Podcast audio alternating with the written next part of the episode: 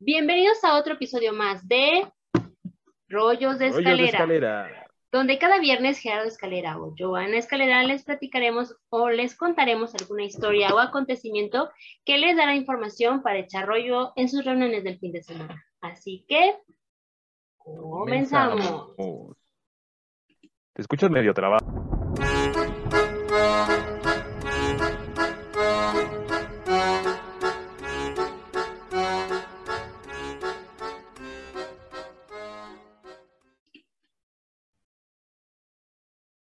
Para este mes de febrero decidimos no hablar ahora del amor y la amistad, o del amor o de la amistad. Y decidimos tomar una época que ha sido también muy controversial y que prometimos que íbamos a hablar de ella cuando hablamos de la reina Victoria. Y estoy hablando de la época victoriana. El día de hoy Gerardo nos trae un tema importante. Eh, no, no importante, o sí importante. Eh, controversial, ¿no? Digo, ya más o menos están dando cuenta como de qué estamos hablando, porque estamos aquí en un lugar medio misterioso y medio macabro. Yo la verdad no quisiera estar en ese lugar, y mucho menos en la época victoriana. Pero, ok, cedo los micrófonos. Gerardo, platícanos, cuéntanos cuál es el tema del día de hoy para iniciar esta, eh, esta temporada. Bueno, sí, hay un eh, caso que, bueno, no es que esté macabro ni nada, pero sí es una realidad de lo que se vivió en la época, ¿no? Y que evidentemente pues forma parte de buena parte de la historia actual, que ya llegaremos también a eso. Pero sí, es una época controversial, muy controversial, la verdad. Y bueno, a ver, ahí va. Primero que nada, durante la primera mitad del siglo XIX, permanecían inmutables los tres principales problemas de la cirugía. El dolor, las infecciones y las hemorragias. La mortalidad quirúrgica era tan elevada que James J. Simpson en 1869 dijo, un soldado tiene más probabilidades de sobrevivir en Waterloo que un paciente en un hospital. y ya hablamos de Waterloo. ¿En serio? Y bueno, tal cual. Pero bueno. ¿Ves por qué yo dije que me daría miedo estar en este lugar? Sí, no, definitivamente. Pero vamos a ir viendo cómo progresó la ciencia. Uno de los grandes desafíos era la muy difícil tarea de operar con éxito a un paciente consciente. Bueno, así las cosas, durante la era preanestésica. De eh, la rapidez de la intervención quirúrgica marcaba la diferencia en términos de dolor y supervivencia para el paciente. Florence Nightingale, en sus famosas notas sobre enfermería, decía, en circunstancias idénticas, el éxito de una operación radica en la rapidez con la que el cirujano operaba. Después de esta introducción, el día de hoy, les hablaré del cuchillo más rápido de West End, Robert Liston. Y aquí pueden insertar una carita así de, oh. Ahora, habrá que decir que eh, a lo largo de la historia de las cirugías, pues evidentemente como no había un anestésico, todo se hacía de manera en vivo y a todo color, o alcoholizado o drogado, pero no había un anestésico como los que existen al día de hoy. Pero bueno, vamos a darle paso a nuestro héroe o asesino o torturador o carnicero, como lo quieran ver. Médico. Robert Liston. sí, médico, dejémoslo. médico, a secas. Robert Liston nació el 28 de octubre de 1794 en la mansión Eccles Mansion, hijo de Margaret Ireland de Curlos y su esposo, el reverendo Henry Liston clérigo e inventor de Eccles Mansion, en West Lottingham, al oeste de Edimburgo, o Edimburgo para los cuates. Su abuelo también, Robert Liston, fue el moderador de la Asamblea General de la Iglesia de Escocia. Ahora, tomando en consideración que era escocés, ya podemos tomar un parámetro para saber por qué tomaba las decisiones que tomaba. Pero bueno, ¿Por qué? Cuéntanos, ¿por qué los escoceses son así? Bueno, ahorita vamos a ver. Después de una educación local, tanto de su padre como de la escuela del pueblo de Abercorn, Liston estudió, estudió, lo voy a poner con un chingo de comillas, medicina en la Universidad de Edimburgo desde 1808 hasta 1810. Se convirtió en asistente de su tutor, el doctor John Barclay, que eh, habrá que eh, aclarar que eh, para en esas épocas tú te juntabas con alguien, le aprendías todo el oficio y automáticamente ya te empezabas a, volver con el título de. No, había como el, lo que hacemos ahora, ¿no? Estudiar. Ah, era, yo lo aprendía de mi papá, mi papá lo aprendía de su papá y así es como yo adquiría el oficio, ¿no? Sí había universidades, sí, pero evidentemente eh, la práctica hacia el maestro. Claro, por supuesto. Siempre, ¿no? Mm. bueno, en 1816 se fue a Londres durante un año para entrenar con William Blizzard, otro médico de la época. Regresó a Edimburgo para enseñar anatomía junto a James Syme, abriendo su propia escuela. ¿Por qué? Pues porque podía, ¿no? Entonces vivía en el 95 de Princess Street, una hermosa casa frente al castillo de Edimburgo. En 1820 se casó con la hija de Adam Crawford, un comerciante de vinos de Lake. En 1818 se convirtió en un cirujano interno de la Royal Infirmary of Edinburgh, bajo la tutela del doctor George Bell. Sin embargo, fue despedido en 1822 debido a desacuerdos con el Dr. Bell y no fue reincorporado hasta 1827. ¿Qué pasó? No se sabe, o al menos yo no encontré la información, solamente sé que hubo un desacuerdo, ya pudo haber sido por alguna técnica o algo, pero hubo un desacuerdo total, ¿no? Para mí ¿Cómo era? ¿Problemas inconvexos? Inconvexos con el doctor. Bueno, serpent. en 1828 fue ascendido a cirujano operativo, lo que quiere decir que ya tenía la posibilidad de él llevar a cabo sus propias eh, cirugías. Y se convirtió en el primer anatomista del norte de Blackwell's Magazine. También desarrolló la férula de Liston, que hoy en día aún se sigue utilizando en las cirugías. O sea, sí aportó algo. adicionalmente, creó un yeso transparente que tenía forma de cola de pescado e inventó las pinzas que eran capaces de bloquear las arterias. Prácticamente este señor lo que hizo fue eh, empezar a innovar en materiales para eh, mejorar la calidad en las cirugías y la cantidad de cirugías. Lo pongo así porque ahorita llegaremos al punto álgido de toda esta historia.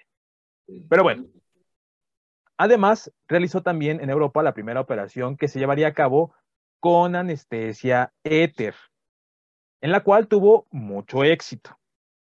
A través de sus investigaciones sobre el cuerpo humano, dio la oportunidad a otros médicos cirujanos de acceder a otras partes del cuerpo. ¿Por qué? Porque obviamente él empezó a desarrollar eh, eh, eh, herramientas quirúrgicas que te permitían ya poder explorar más partes, del cuerpo, y sin poner en riesgo la vida del paciente, entre comillas. Pero bueno, tenemos que decir que Liston y su vida personal no se conoce mucho, y es más lo que se conoce de sus hazañas con el cuchillo y la plancha de la cirugía. Pero bueno, ahí va. Antes de empezar con esta historia de Robert Liston, quiero dar un poquito de contexto al ambiente y la escena de la época. En aquellos días, los cirujanos operaban con delantales endurecidos por la sangre. Cuanto más rígido era el abrigo, más orgulloso estaba el cirujano ocupado. ¿A qué nos referimos con esto? Que si tú tenías la más mínima decencia de limpieza o de orden, o de una pequeña cosa llamada, mm, ¿cómo le dicen?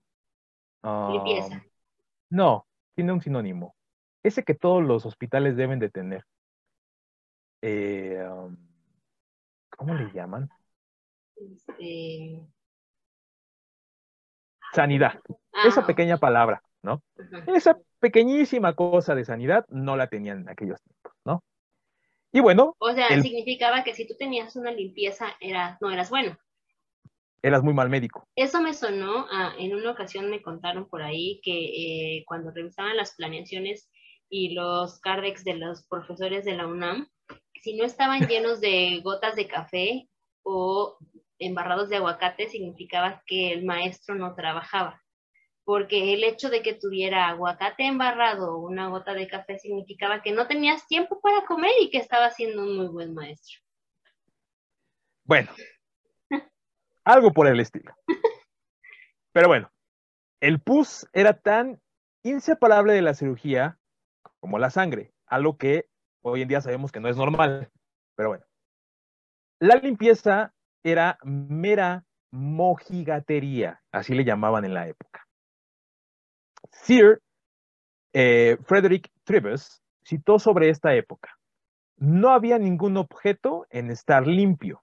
De hecho, la limpieza estaba fuera de lugar. Se consideraba delicada y pedante. Un verdugo bien podría manicularse las uñas antes de cortar la cabeza de un hombre. Quiero aclarar que esto eran los ideales de la época. Los este, personajes aquí incluidos, mi hermana y yo, no congeniamos con las ideas de la época, ¿ok? Nada más estoy citando lo que pasaba en aquellos tiempos. Bueno, en fin. De hecho, la conexión entre la higiene quirúrgica, las infecciones y las tasas de mortalidad materna simplemente en el Hospital General de Viena no fue establecida hasta 1847 por el médico de Viena, el doctor Ignaz Philipp Semmelweis, de Hungría, quien después de que un colega cercano falleciera, instituyó las prácticas de higiene y la tasa de mortalidad mágicamente desapareció.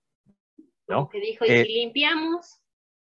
Eh, eso viene después, pero ah, básicamente eh, aquí lo que pasó es que así con el mismo bisturí con el que le amputaban la pierna a un güey que ya tenía años con la pierna podrida, con ese mismo bisturí y con esas mismas manos, iban y recibían un bebé.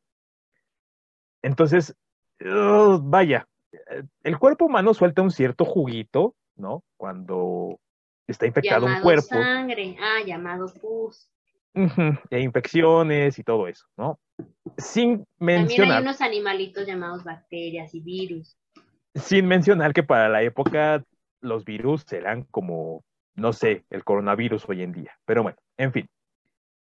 El coronavirus como la quinta potencia. pues imagínate lo que estoy hablando, ¿no? Bueno, esa fue la época en la que le tocó vivir al doctor Robert Liston. Gordon un personaje de la época, el cual no tengo nombre, solamente sé que se llamaba Gordon. ¿El de Batman? Podría ser.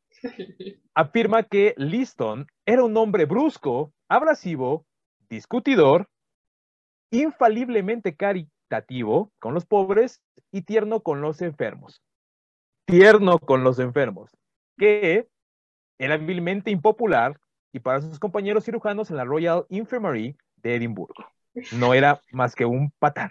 En fin. Es que le decía, a ver, cariñito, no, a ver, cariñito, no te muevas porque te va a doler. Y hay una relación entre el no te muevas y mi cuchillo está muy filoso, que ahorita veremos. Bueno, la descripción que nos dan del señor Robert Liston es la siguiente. Medía 1.88 metros y operaba con un abrigo color verde botella y botas de goma. Saltó sobre los tableros manchados de sangre hasta donde yacía su paciente, desmayado, sudoroso, atado, como si fuera un duelista. Esta es la descripción que se da del doctor Robert Liston. Una eminencia, la verdad, ¿no? Pero bueno, eh, eh, cualquier doctor de aquí del Seguro Social en México. Pero bueno, eh, esta es la descripción de una operación típica llevada a cabo por el cirujano Robert Liston en la década de 1830. Liston era uno de esos buenos cirujanos, según los datos de la época. De hecho, escritos de la época victoriana indican que necesitaba apenas unos segundos para realizar algunas operaciones. Así, segundos. Era un hombre con una fuerza fabulosa, cuya voz brusca era conocida, pues atemorizaba a los estudiantes y pacientes, pero era insuperable por su destreza y velocidad al operar y sus métodos de amputar muslos eran la envidia y la desesperación de otros cirujanos, porque no tenían tan bella agilidad. Ahora, habrá que decir que para la época, ¿por qué hay datos de las cirugías y todo? Bueno, actualmente ustedes cuando tienen una cirugía, que esperemos que no nunca les pase y si les llega a pasar que sea lo más eh, positiva posible.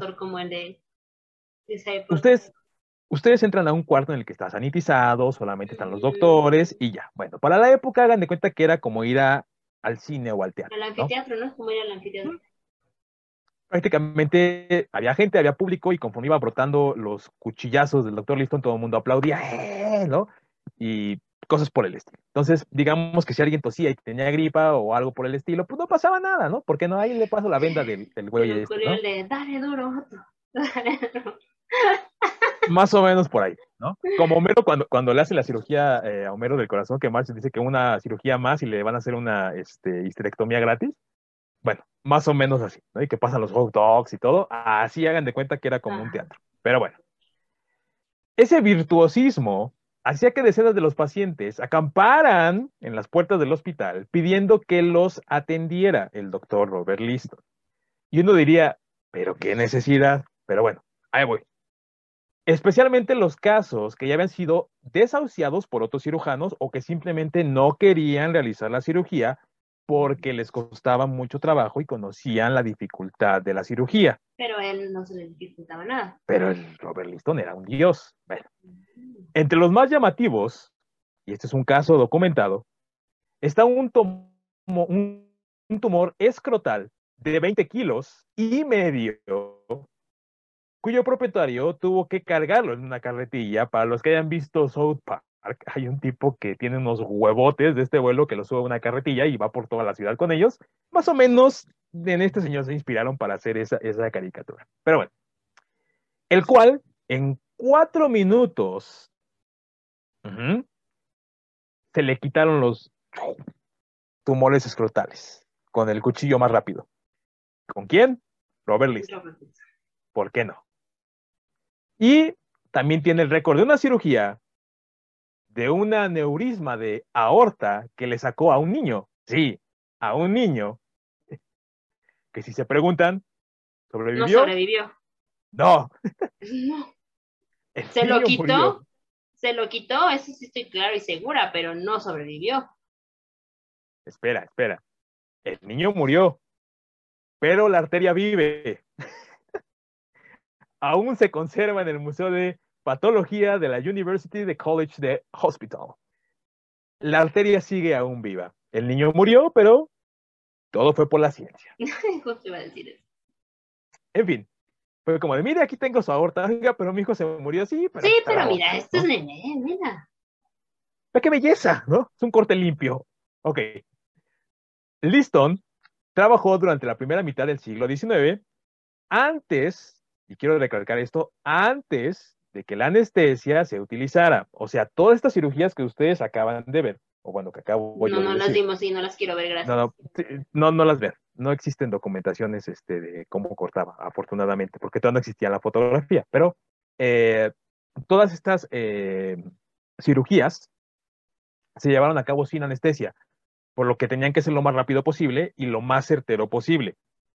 Bueno, lo quiero dejar bien. Pero ahorita que dijiste que no existía la fotografía, apenas empezaba a, a ver los primeros descubrimientos, ¿no? Porque recuerdo que la reina Victoria fue una de las primeras en tomarse fotos. No te adelantes porque ese es un tema que voy a tratar más adelante. Ah, ok, ok. Bueno, estaba apenas. Ahí está, ahí lo dejamos. A que no es como que hubiera selfie así de, ay, sí, sí, sí, selfie con el muerto, ¿no? O selfie con la horta. Pues no, todavía no existía esa parte, ¿no? Cortar y aserrar el miembro de un paciente consciente requería de nervios de acero y un buen estómago. Cuanto menos durara la operación, menor sería el sufrimiento del paciente y mayor sería la probabilidad de que pudiera sobrevivir. Este era el eslogan y la filosofía de Robert Listo. Entre menos sufre un paciente, mejor le va a ir, ¿no? Oiga, pero se murió mi hijo porque le arrancó la aorta. Sí, pero no sufrió. Y fue rápido. Así que todo está bien, señora. Lleves a su hijo. ¿De acuerdo?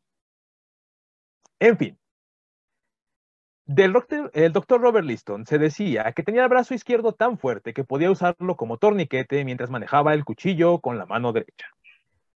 Imagínense el tipo de apretón que debería de haber dado con la mano izquierda para poderse ocupar como un torniquete. En fin, aunque a menudo, para poder maniobrar más rápidamente en este espacio de medio minuto que concedía al paciente y a su cuchillo, Liston se veía obligado a sostener el cuchillo con los dientes, porque no hay cosa más badass que traer el cuchillo en los dientes, como si estuvieras cazando un este, tiburón. Entonces se ponía el cuchillo en los dientes, apretaba con las manos y de repente sacaba y mocos, ¿no? Adiós pierna. ¿Hasta aquí estamos bien? ¿Tienen la imagen en su cabeza? Qué bueno. Habrá que decir que todas estas descripciones, todas, tanto de Liston en modo cirujano y del paciente en modo animal en matadero, era porque anteriormente la gente tenía la posibilidad de comprar entradas para poder ver cómo tenían lugar las operaciones, como si de una obra de teatro o una sala de cine se, tratase. Y seguramente se preguntarán loyeros, ¿que esta acción no es un tanto antihigiénica? Bueno, pues en realidad sí, pero ¿qué diablos era la época victoriana? Sí, pero debemos recordar que para aquellos tiempos, esos pequeños eh, microorganismos no eran conocidos aún por los médicos y científicos, por lo que evidentemente eran parte del público. También formaban fila los microbios y las este, eh, enfermedades para también entrar a la cirugía. ¿Por qué no? ¿No? Antes de la anestesia, antes de que eh, supiéramos de la existencia de eh, los gérmenes, era muy peligroso ir a un hospital. ¿Por qué? Quitemos el dolor, quitemos las cirugías, quitemos, vamos a suponer que de alguna otra forma todo fuera perfecto. De todas formas, el simple hecho de ir a un hospital era una, eh, un foco de contagio muy grande. ¿Por qué? Porque no se limpiaba, no se trapeaba, no había la eh, sanidad que ahora existe, ¿no? En el que momento en el que entras a un hospital te llega el trancazo de cloro.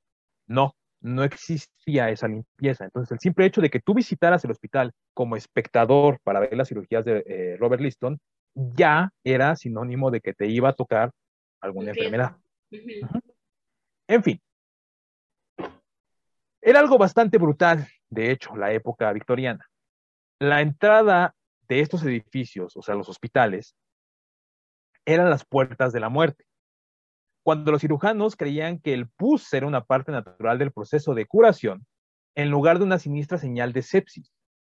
La mayoría de los fallecimientos estaban causados por infecciones postoperatorias, más que por la cirugía en sí o más que por la enfermedad en sí resultaba más segura una operación en una casa, sí, resultaba más fácil hacerse una cirugía en una casa que en un hospital, donde las tasas de mortalidad eran de tres a cinco veces más altas que en el ámbito doméstico. Si tú tenías la posibilidad, podías llamar a un, eh, a un médico, el médico iba a tu casa y te hacía la cirugía en tu casa, y como tú vivías en tu casa, evidentemente, tú limpiabas tu casa. Entonces, había una probabilidad mayor de que sobrevivieras a una cirugía en tu casa que estando en un hospital que en teoría debería de ser más limpio que tu propia casa. Pero bueno, esos tiempos ya ni existen, ¿verdad? Además, también tenemos en consideración que en esta época los doctores empezaban a experimentar ya eh, con nuevos medicamentos, con nuevas técnicas, con nuevas cosas, que podríamos pensar ahorita es una salvajada, ¿no? Cómo les cortaban la pierna, o bueno, para la época... maravillosos, ¿no? Y habrá que decir que ya para esa época se sentían aliviados de que no fuera el barbero el que te sacaba la pierna. Exacto, porque también, ¿no? Porque anteriormente los barberos se dedicaban no solamente a cortar este barba, sino también para sacar muelas, hacer sangrías. Entonces, obviamente, ¿no? Eh, el ya sentir que estabas con un cirujano, ya era sentir, entre comillas, que estabas a salvo. La seguridad, la tranquilidad, ¿no? Pero bueno, una situación que se veía agravada por el hecho de que los cirujanos operaban con un delantal manchado de sangre, rara vez se lavaban las manos los instrumentos que utilizaban y eran personas que desdeñadas dentro del gremio médico por utilizar más sus manos que sus mentes. llevaban siempre consigo lo que entre ellos llamaban alegremente la vieja y buena peste de hospital, que no era otra cosa más que el hedor de la sangre, el pus y la muerte. ¿A qué me refiero con esto? Muchos doctores realmente eh, para la época sí tenían instrumentos, pero los más básicos, quizá una sierra, un serrucho, eh, unas Lo que tenían como más a la mano, como lo que tenían más ya. disponible. lo que utilizaría un pollero, básicamente, o un carnicero de la época. Así, tal cual. Y evidentemente no conocían tampoco ni para ellos ni para sus pacientes la limpieza. ¿Por qué? Porque vuelvo a repetir, con las mismas manos que acababan de operar a alguien que ya estaba eh, a punto de morir o que habían quitado un miembro que ya estaba muerto, con esas mismas manos corrían y daban a luz a un bebé, ¿no? Pues evidentemente, eh, pues era una situación alarmante, ¿no? Máxime que no había medicamentos eh, tan fuertes como los que ahora tenemos, de amplio espectro y demás cosas, sino que pues era, ay, ya se compondrá, ¿no? Pero bueno, en el año 1837, nuestro increíble Robert Liston argumentó la importancia que era realizar cirugías rápidas para evitar ocasionar más dolor al paciente del que ya le había causado dicha patología. Hasta cierto punto estoy de acuerdo, porque digo, si ya tenías un problema en, en tu cuerpo, con tu pierna, tu brazo, tu ojo, lo que fuera, ¿qué necesidad tenías de sufrir más? ¿No? Pero, venga, doctor Liston, había mejores maneras. Podía publica- hacer sufrirme más. Sí. Por lo menos a lo mejor no te ibas a aventar dos minutos en una cirugía, cuando a lo mejor te puedes aventar diez. Me iba a doler más, sí, pero ibas a fijarte en lo que estabas cortando. Ojo con lo que acabo de decir. En fin, esta publicación la realizó a través del libro Practical Surgeries. Una vez Liston comienza a llevar a cabo su método de mayor velocidad, menor dolor, se redujo eh, la tasa de mortalidad a una de cada diez personas. Ahora, una de cada diez personas actualmente es un médico que prácticamente está matando a un chingo de gente. Bueno, aunque suene como que Robert Liston fuera un incompetente, en realidad no lo era. Para la época, el récord de una de diez era súper bajo. Entonces era un riesgo muy calculado. Por eso es que el güey tenía tanta gente, por eso es que el güey, la gente decía con él, vamos, me quito hasta la nariz si quiere, ¿no? ¿Por qué? Porque evidentemente tenías un riesgo menor que con otros médicos. Bueno, y fue el imperativo de velocidad lo que causó las muertes, no tanto los errores eh, en los cortes. Como lo hacía tan rápido, a veces no sabía exactamente lo que estaba haciendo. Me explico. Doctor, fíjese que tengo aquí amoratado. ¡Pum! Adiós, cuchillo. ¡Ah! ¡Mi brazo! ¿No? Oiga, pero yo nada más- Mm, ok, ok. yo nada más vine por un more... uh, te morías, ¿no? ¿Por qué? Porque a lo mejor ni siquiera era un moretón, a lo mejor era una, este, un absceso o algo y ya le habían cortado el brazo y pues salió peor el remedio, ¿no? Que la enfermedad. Entonces, tomando en consideración esto, los cirujanos que trabajaban más lentamente que Liston, que se tomaban su tiempo, que analizaban el caso, etcétera, no solo perdían uno de cada cuatro pacientes, Ojo, uno de cada cuatro pacientes contra uno de cada diez de Robert Liston, sino que en ocasiones los perdían antes de operarlos, pues el dolor y el pánico los llevaba a librarse y huir de la sala de operaciones. ¿A qué me refiero con esto? Claro. Como iban muy lento en el proceso, el paciente decía, a la chingada, me está doliendo, este tipo no sabe, me voy. Oiga, pero se está desangrando, no me importa, déjeme el cuchillo adentro si quiere, yo ya me voy, ¿no? Y con Robert Liston no, con Robert Liston era, ¿ya está listo? Sí, pum, vámonos. ¡Ah! Me dolió, sí, pero ya le quité el brazo, adiós, vámonos, ¿no? El, El que, que sigue, sigue. ¿no? Era como una cirugía en, masa, o sea, así como iban entrando, iban saliendo, entraban, salían, entraban, salían. Es ahí por lo cual no había limpieza, porque así como entraban, automáticamente salían y entraba otro güey, ¿no? En fin. Esta es la descripción de una operación típica llevada a cabo por el cirujano Robert Liston en la década de 1830. Pongan atención. Tiempo, caballeros, tiempo, tiempo. les gritó a los estudiantes con relojes en bolsillos, asomados por las barandillas de hierro de la galería de la sala de cirugía. Todos juraron que el primer destello de su cuchillo fue seguido tan rápidamente por el chillido de la sierra en el hueso que parecían estar simultáneamente conectados. La rapidez de Liston fue una mezcla de don con maldición. Amputaba una pierna en dos minutos y medio. Dos minutos y medio. Su récord lo tenía en, ¿cuánto creen? ¿Cuál creen que, haya sido su récord? 30 segundos. Casi, 28 segundos. 28 segundos. Por ello, no nos extraña que durante una ultra rápida intervención seccionara de manera accidental el testículo del paciente que amputaba. Oiga, doctor, yo venía más por mi pierna. Pues mira, aquí está su huevito, lléveselo. Ahí está su testículo, ¿no? Disculpe, ¿qué quería? ¿Pierna o testículo? ¿No? Entonces, imagínense, por eso es que digo que uno de cada diez no está tan jodido y los que se llegaban a morir eran por estos errores, ¿no? Porque de repente era, doctor, yo no más venía por este dedo, ya me quitó cuatro. ya, me, ya me quedé sin mano, ¿no? Pues sí, pero igual ni la ocupaba, ¿no? es como lo que te decía yo la otra vez de la Primera Guerra Mundial, ¿no? El tipo que le quitaban la mandíbula, oiga, pues, ¿y cómo voy a tragarla? Ni comías, güey, entonces, ¿para qué la quieres? ¿No? En fin.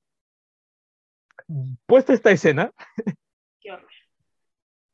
su percance más popular y por el cual es reconocido a lo largo de la historia aunque es un dato aún por confirmar, no me consta, pero he leído mucho sobre eso, refiere el cirujano y escritor Richard Gordon en su libro Grandes Desastres Médicos, fue durante otra amputación. Ojo, se trataba de un paciente con una gangrena muy avanzada. La cirugía supuestamente sería llevada a cabo por un estudiante de Robert Liston. Liston no la llevaría a cabo. Él más iba a estar como supervisando, ¿no? Iba a supervisar la cirugía. Pero el estudiante parecía muy nervioso y tembloroso. Al ver esto, Liston le dijo, quítese. Hágase la chingada para allá, mijo. Le voy a enseñar cómo se hace esto con un cuchillo. Pero ayúdeme agarrándole la pierna. Ah, claro. Ay, no. La, agárrele la pierna para que se le quite el miedo, ¿no? Porque aparte, pues solamente puede usted agarrarle confianza cuando aprenda y vea sangre y todo, ¿no? Entonces el otro, obviamente, en su ignorancia, dijo, pues bueno, no. Le, se montó en la pierna con las manitas, ¿no? Y bueno, Liston le sacó filo al machete y con su fugaz rapidez, al cortar con el bisturí el muslo del paciente, de repente dijo, ah chinga, ¿y estos dedos?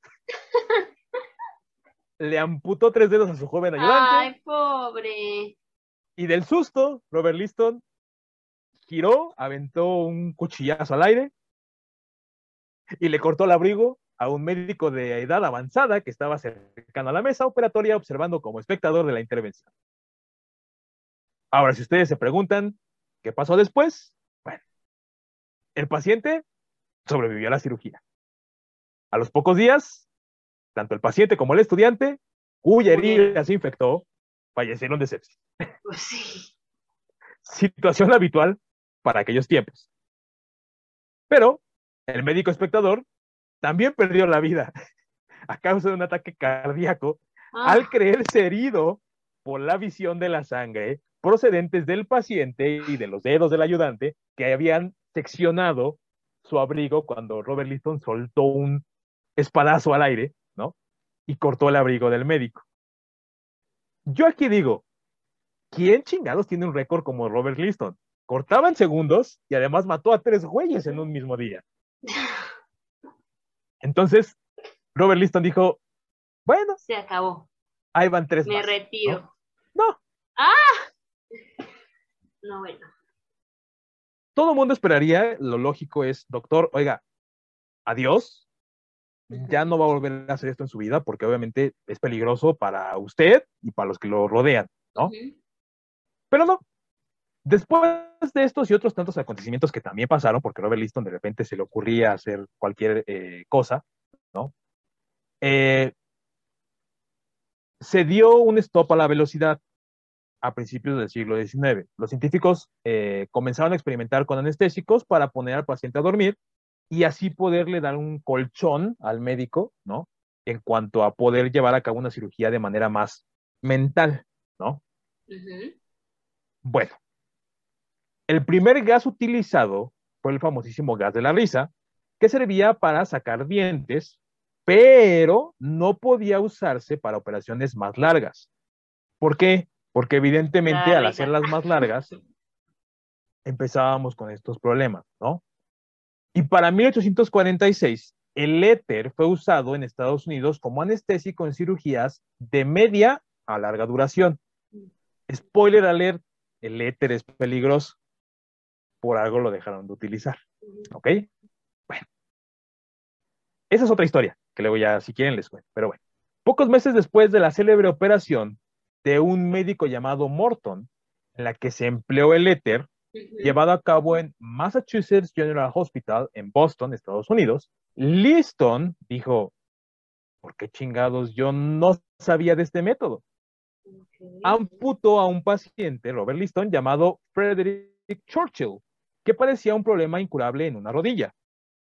El día de la cirugía, Liston entró a la sala de operaciones en el University College Hospital de Londres y dijo, señores, hoy vamos a emplear una artimaña yang, que hace que los hombres se vuelvan insensibles.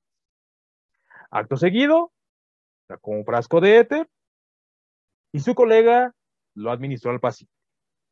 Mojó su toallita y se lo puso en la nariz. Huélale, huélale. Huélale, huélale.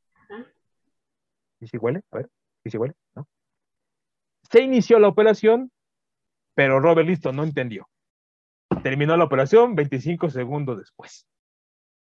El paciente despertó, pues solamente minutos, muchos, muchos minutos más tarde, y preguntó, ¿cuándo empieza la cirugía? no le dieron tiempo ni siquiera de, sentir nada. Bueno, obviamente esto funcionó porque el paciente ya no tuvo que estar sometido a tratamientos duros ajá, y, traumáticos. Claro. Pero bueno, Robert Liston seguía haciéndolo todo en tiempo récord. ¿no? Aunque con el tiempo se dieron cuenta que el éter no resultó ser el anestésico ideal, pues era inflamable y podía dañar pulmones y a partir de entonces la anestesia permitió reducir la velocidad de la cirugía, operar con mayor tranquilidad y aportar también seguridad tanto a pacientes como a doctores, ayudantes, y no se cortarían más y visitantes. Ajá, y no se cortarían más testículos accidentalmente o dedos por andar de metiches o abrigos. esta operación. O abrigos y ocasionar este, infartos. Liston se convirtió en uno de los médicos que hicieron que su especialidad acabara siendo obsoleta. ¿Por qué?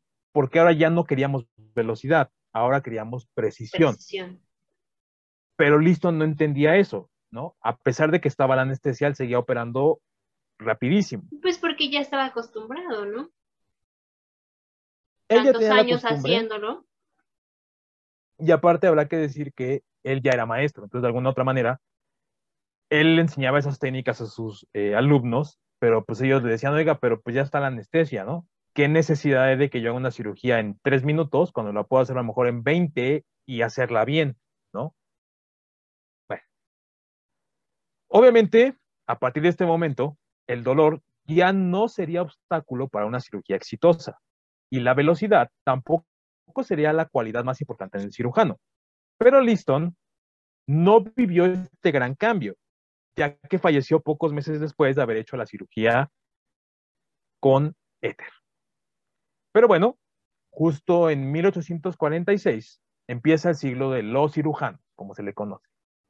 Así lo eh, llamó el Jürgen Thorwald, 100 años durante los que la cirugía dio grandes pasos en los que los cirujanos pudieron acceder a las partes más recónditas del cuerpo, como el hígado, el cerebro, la médula espinal o los pulmones, pero obviamente con eh, resultados no tan positivos o con resultados que fueron aberrantes, así lo queremos ver, porque algunas veces resultaba más fea la cirugía que lo que a lo mejor tenía el paciente, ¿no? Porque estaban destazando, o sea, porque no sabían Ajá. a ver aquí, por acá y por allá y... Estaban jugando prácticamente a operando, ¿no?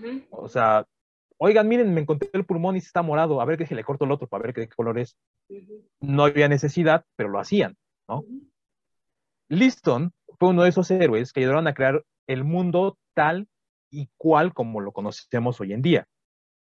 A mí me gusta pensar en él como la persona adecuada en el momento idóneo y no pensar tanto como un asesino o como un carnicero. Si se dan cuenta, rolleros, seguramente estemos ante una de las personas que más vidas ha salvado a lo largo de la historia con sus descubrimientos y con su velocidad y que aún hoy en día siguen ocupándose muchas de las técnicas y de los instrumentos que Robert Liston eh, aplicó en la medicina. Por ejemplo, gracias a Robert Liston es que hoy en día existen eh, unos cuchillos, ya no se ocupan en muchas cirugías, pero eh, se les puso el nombre de cuchillos Liston o filo Liston. Cuando él llegaba a las cirugías, hagan de cuenta que era como un chef, llegaba con su tapetito con todos los cuchillos que él iba a utilizar. Pero eran cuchillos que él afilaba de tal forma que él consideraba para qué partes se utilizaban esos cuchillos. Por ejemplo. Tenían experiencia si el fémur es más duro, si el cerebro, exacto. lo que fuera, ¿no? El cuchillo a lo mejor que tenía mayor filo era para a lo mejor llegar a la carne, no nada más cortar la carne. Pero ya llegar al hueso tenía uno con sierra, ¿no? Entonces, obviamente, todo esto que ahora los, cirujanos hacen de bisturí del 6, bisturí del 8, tal madre, lo, aplicó primero eh, Liston. De hecho, durante lo que fue la guerra de recesión de los Estados Unidos, sí, la guerra de recesión, y la Primera Guerra Mundial, el cuchillo Liston era el que más vio batalla en, en las guerras. ¿Por qué? Porque con eso operaban más rápido en el campo de batalla. ¿no? Eh, lo único que hacían era agarraban el cuchillo, lo calentaban para sacarle más filo y cortaban, ¿no?